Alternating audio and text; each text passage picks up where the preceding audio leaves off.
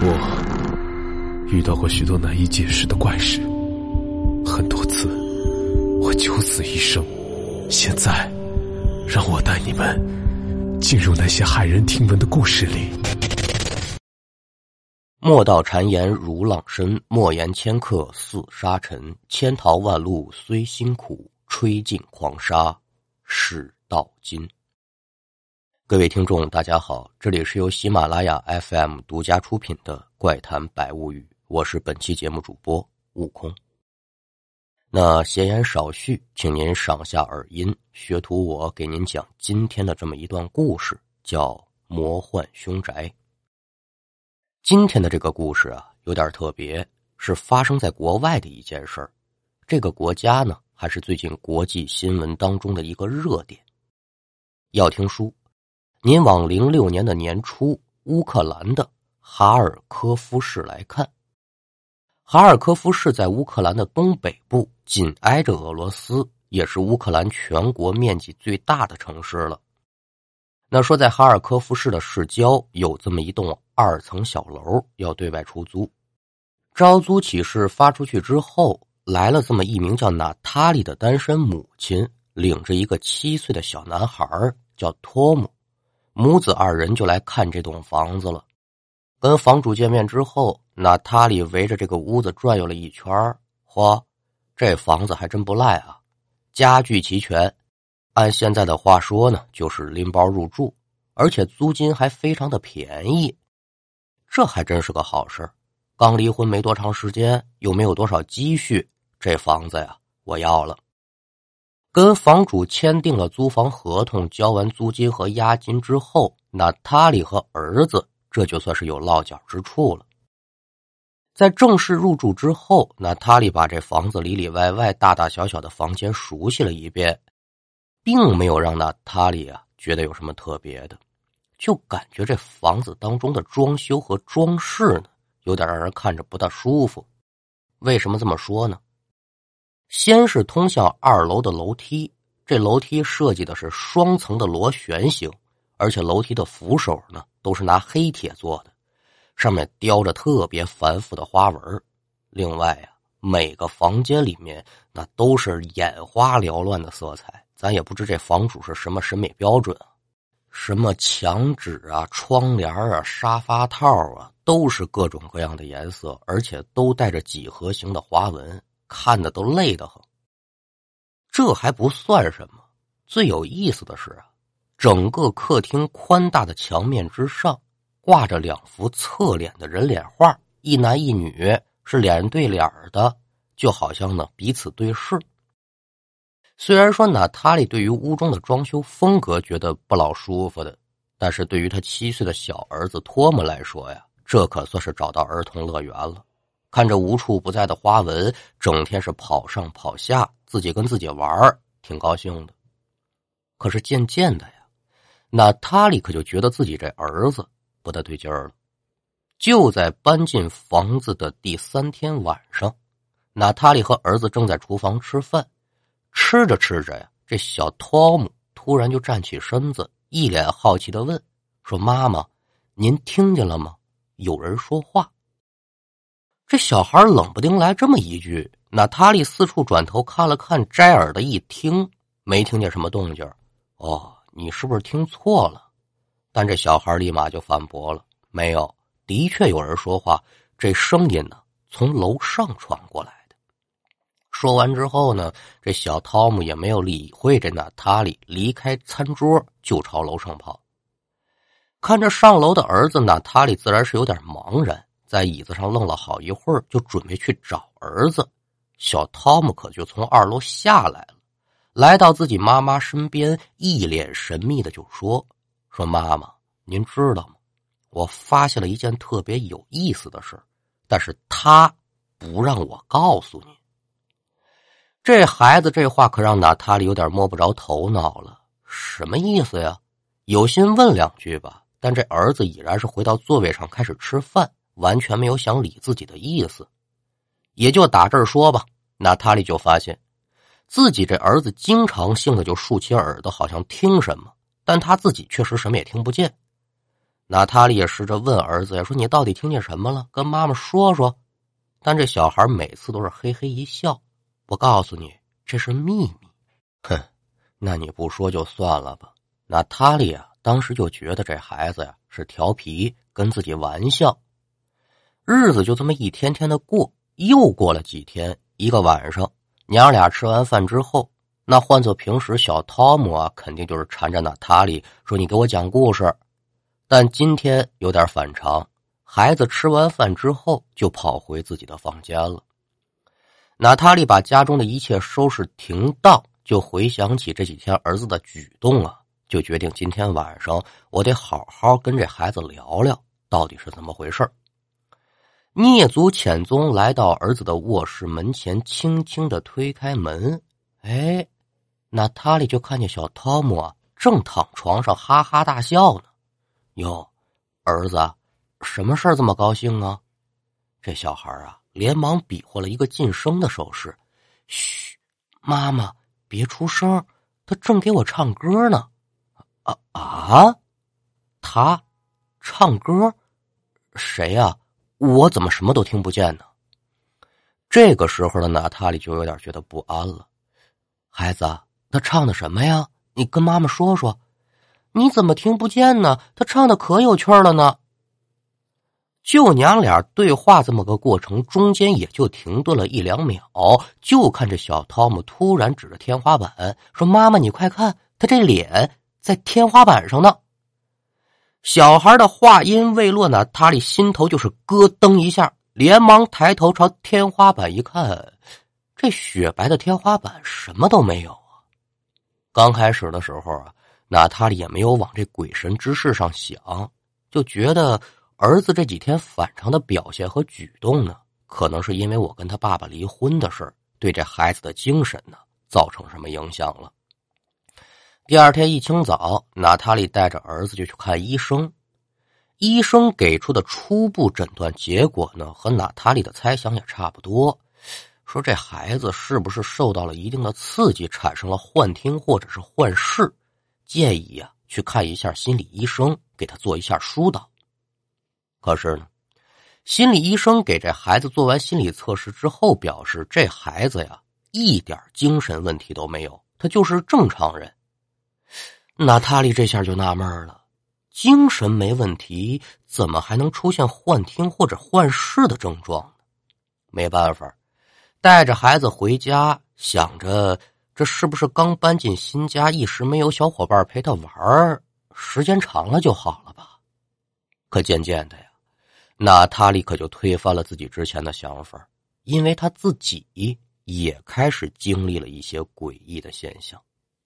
刚开始的时候，娜塔莉竟然亲眼看到自家的家具会自动的挪位，虽然说幅度不大，但的的确确是在没有外力的作用之下移动的。而且房间里是明明没有风，窗户和门也是紧闭的，这窗帘和门竟然呢都会无故的被吹动或者是打开。还有一次，娜塔莉就看到客厅里的沙发跟一辆疾驰的小轿车一样，朝自己就冲过来了，吓得娜塔莉是嗷嗷一嗓子，赶紧后退。紧接着，他又发现邪了门了，随着自己的后退，这沙发。又回到原来的位置了。这还不算什么，最让娜塔莉感到恐怖的是，有这么一天晚上，她躺在床上，这几天家中发生的种种变故让她怎么也睡不着，睁着眼直勾勾的盯着天花板发愣，看着看着呀。娜塔莉就看到，在天花板之上，竟然慢慢的出现了一张张大大小小、满脸皱纹的脸。这张脸那还真是奇丑无比。刚开始，娜塔莉就觉得我我眼花了，赶紧伸手揉了揉眼睛，再次睁开眼睛，娜塔莉惊恐的发现，这张脸是依旧存在，而且不光如此，随着娜塔莉的眼球转动。这张脸竟然开始随着娜塔莉的眼球一块移动，而且这速度还非常的快。我的个妈呀！您说娜塔莉现在她不害怕？不害怕是假的，惊出了一身冷汗，内心的惊恐让她从床上连站起来的力气都没有了，只能直勾勾的望着天花板。但是啊，随着娜塔莉的眼球不再移动，那人脸也就消失了。人脸一消失，娜塔莉内心的恐惧自然也就减弱一点这个时候呢，他就想起之前儿子跟他说过天花板上有人脸的事紧接着呀，娜塔莉就找到了自己的儿子，说：“孩子呀，你给我说说那张脸长成什么样啊？”这儿子小汤姆呢，就给他描述一番，说长成什么鼻子、什么眼儿，那没跑了，就是我刚才看见的那一张。而且这小汤姆还说：“我之前跟你说，你还不信。打第一天来我就看见他了，每天晚上啊，他都陪我说话，他还给我唱歌听，他唱歌真有意思。”这小孩说的是从容不迫，但娜塔莉就觉得后背是蹭蹭的往出冒凉气儿啊，冷汗呼呼直冒。这还用想吗？屋子里闹鬼呀！之后的几天，呢塔莉可就在恐怖当中度过，他也不知找谁去。而这孩子呢，却像往常一般，是该玩玩，该跳跳。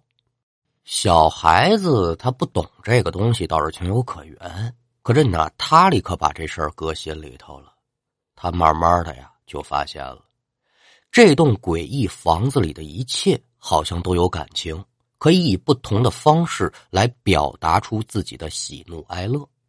这话怎么讲呢？有这么一回啊，娜塔莉看见通往二楼这个螺旋的楼梯在那儿飞速的旋转，而且是越转越快。小汤姆马上就跑到妈妈身边说：“妈妈，妈妈。”这房子生气了，啊？你怎么知道的呀？这房子告诉我的。好家伙！还有一次，娜塔莉就看见挂在客厅墙上的两幅画呀，居然相互兑换了位置，并且之前两幅画上的人脸都是面带笑容，现在呢，两个人呢是一脸的愤怒。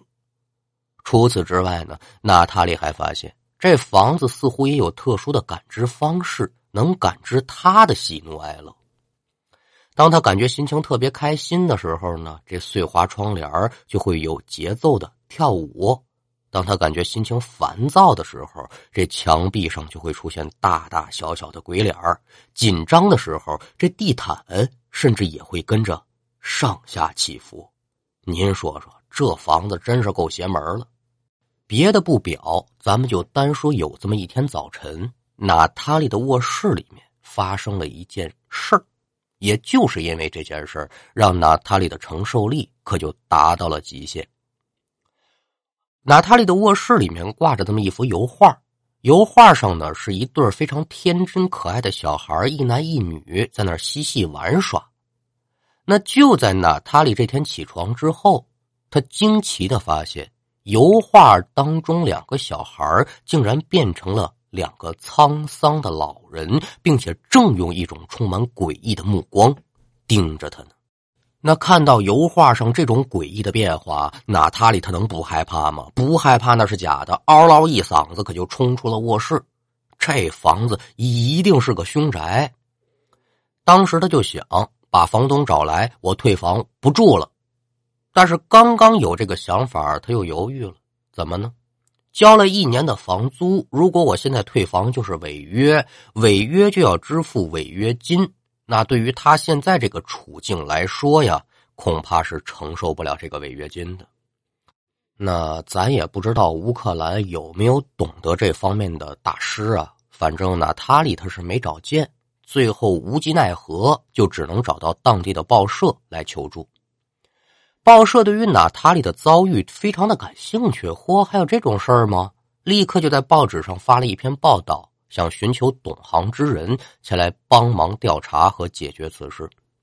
过了没几天呢，有这么一名喜欢研究灵异现象的记者给他牵线搭桥，一个超自然调查小组可就来到了娜塔莉的家中。但是啊，一连调查了好几天。小组成员也没有发现什么奇怪的事情。刚开始呢，小组成员就觉得这娜塔莉她是不是为了博眼球故意撒谎，就准备放弃这次的调查工作。这一晃三四天过去了，没有任何的收获。到了第五天，组员们呢纷纷的起床，就准备打点自己的行囊，离开他们家。可也就在这第五天，调查小组的人员在房子当中发现了异常了。其中有一个叫安吉拉的女组员，早晨起来刷牙的时候呢，突然从洗漱间的镜子当中看到自己身后还站着一个自己。好家伙！安吉拉是尖叫一声，扭向回身仔细观瞧，却发现自己的身后啊什么都没有。等转头再看镜子的时候呢？镜子当中除了自己之外，空无一物。在安吉拉经过这次惊魂一幕之后呢，其他小组的成员同样也经历到诡异的一幕。有个组员长时间注视窗帘的时候呢，窗帘就会在无风的情况下自己飘动起来。有的组员在吃早餐的时候，用眼角的余光就看到客厅里的桌子竟然是漂浮在半空当中。当他转头留神去看的时候，这桌子呢又稳稳的落在了原地。虽然组员或多或少看到了一些难以解释的场景，但是，没有一个人听到过小汤姆说到的那个声音。